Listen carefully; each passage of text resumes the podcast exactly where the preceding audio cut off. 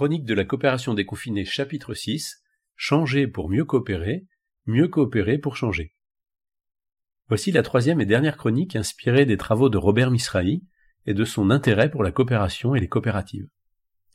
Nous parlons de la nécessité d'une révolution d'abord individuelle, pour une transition coopérative et une transmutation sociale. Ambitieux programme, n'est-ce pas?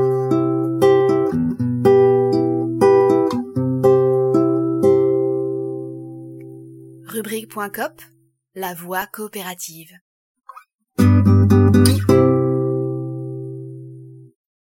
Libérer la capacité d'innovation des coopératives nécessite sans doute de clarifier les fondamentaux de la coopération en tant que philosophie de l'action, au travail et parmi les autres.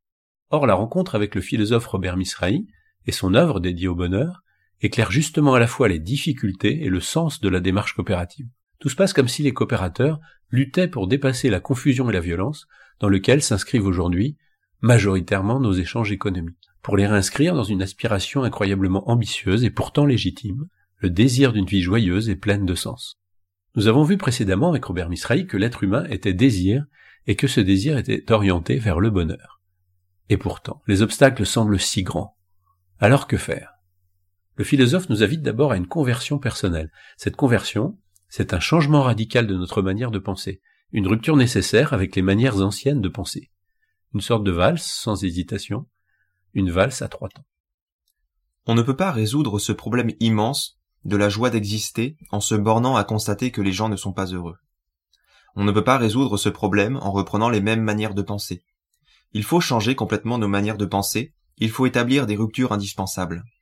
Il va y avoir différentes sortes de ruptures, dont une rupture sociale, c'est la coopérative, c'est la coopération.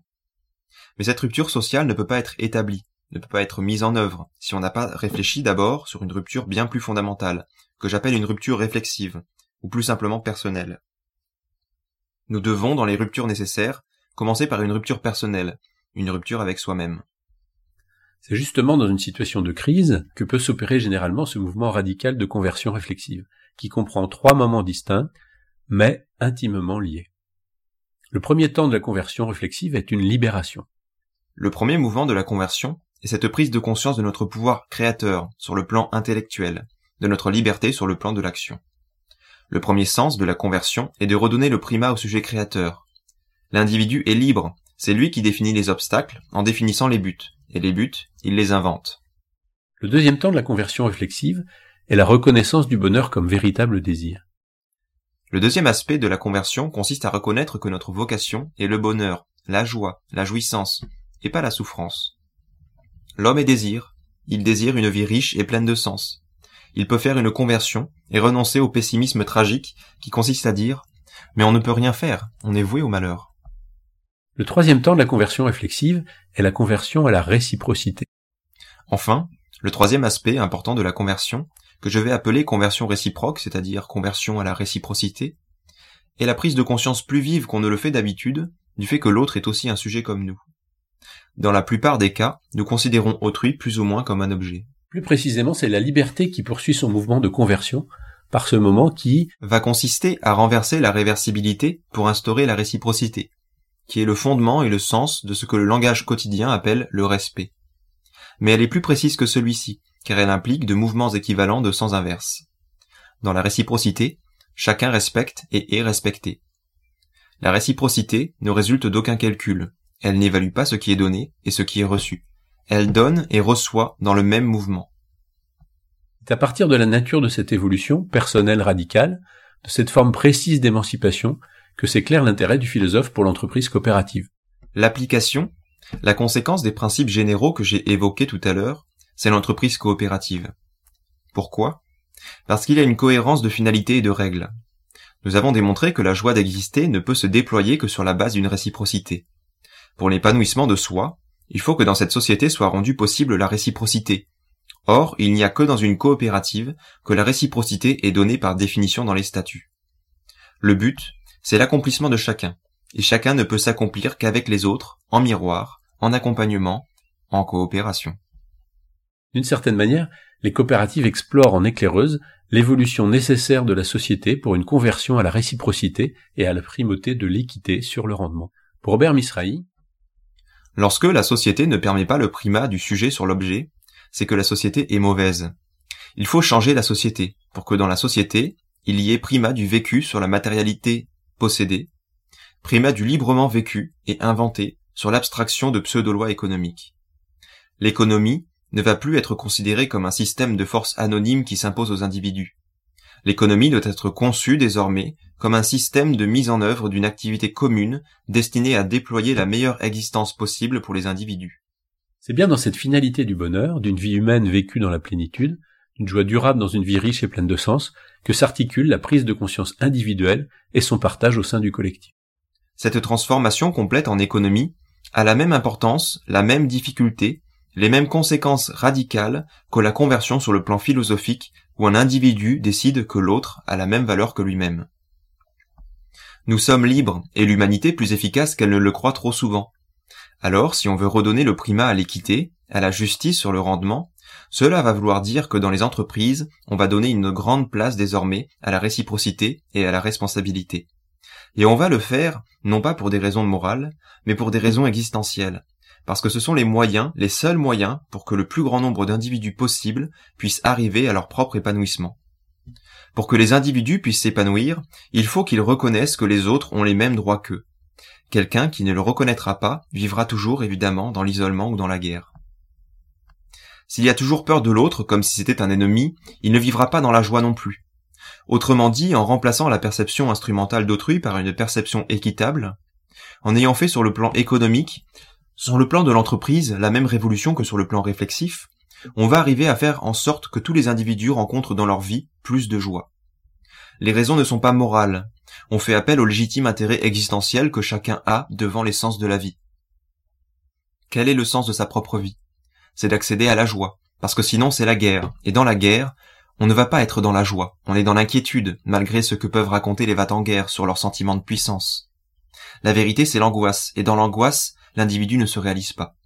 Pour que l'individu se réalise, il faut qu'il se réalise avec les autres. Pour Robert Misrahi, il y a bien une continuité de la conversion personnelle à une transformation sociale, on pourrait dire la transmutation sociale, car il y a de l'alchimie dans ce processus. Si la conversion s'arrête à la porte du collectif, comme la démocratie s'est arrêtée à la porte de l'entreprise au XVIIIe et XIXe siècle, rien ne change vraiment. À travers de nombreux travaux sur les chartes ou les statuts des coopératives, on retrouve précisément la traduction des principes explicités par Robert Misrahi par l'expression des valeurs auxquelles les coopératrices et coopérateurs sont attachés. Et arrivent en tête les mots de respect, d'équité dans l'échange, de capacité à faire ensemble, de convivialité ou de chaleur humaine. Ces principes, pour ne pas rester des vœux pieux, doivent se traduire et non se trahir dans l'action. Et la pratique coopérative a ainsi progressivement créé du droit qui entérine la possibilité d'une autre relation au travail, au pouvoir, à l'argent et à la propriété dans l'entreprise. Alors il en est de même pour la propriété. La propriété ne sera répartie équitablement que dans une coopérative.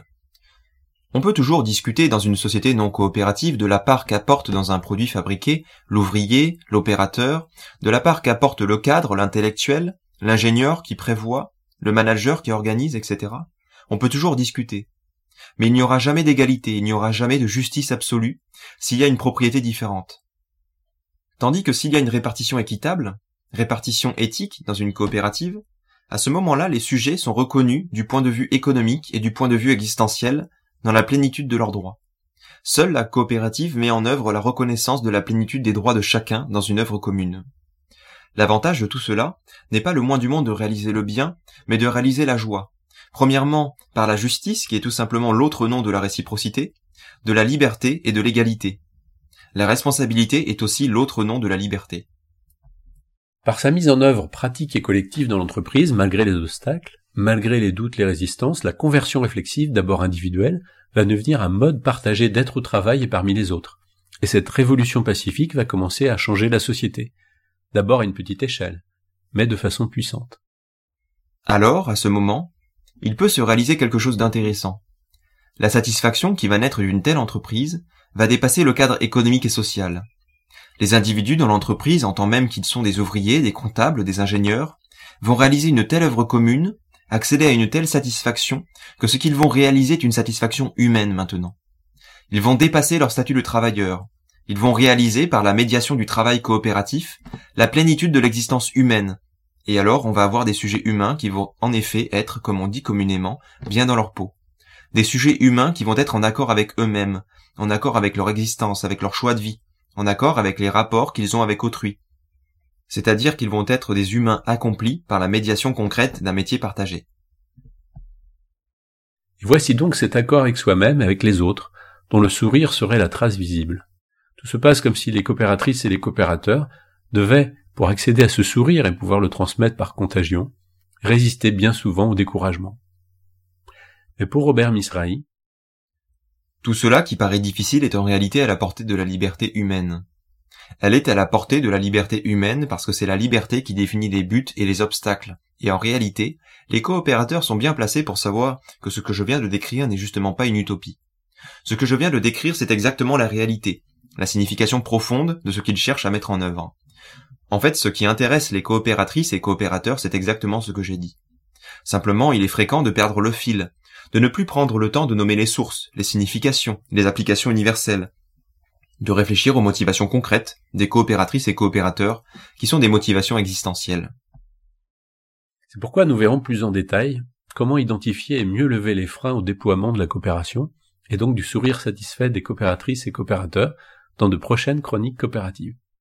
Merci à Robert Misrahi de m'avoir autorisé à puiser librement dans ses propos sur le bonheur et la coopération, et pour son soutien, et à Nicolas pour lui avoir prêté sa voix.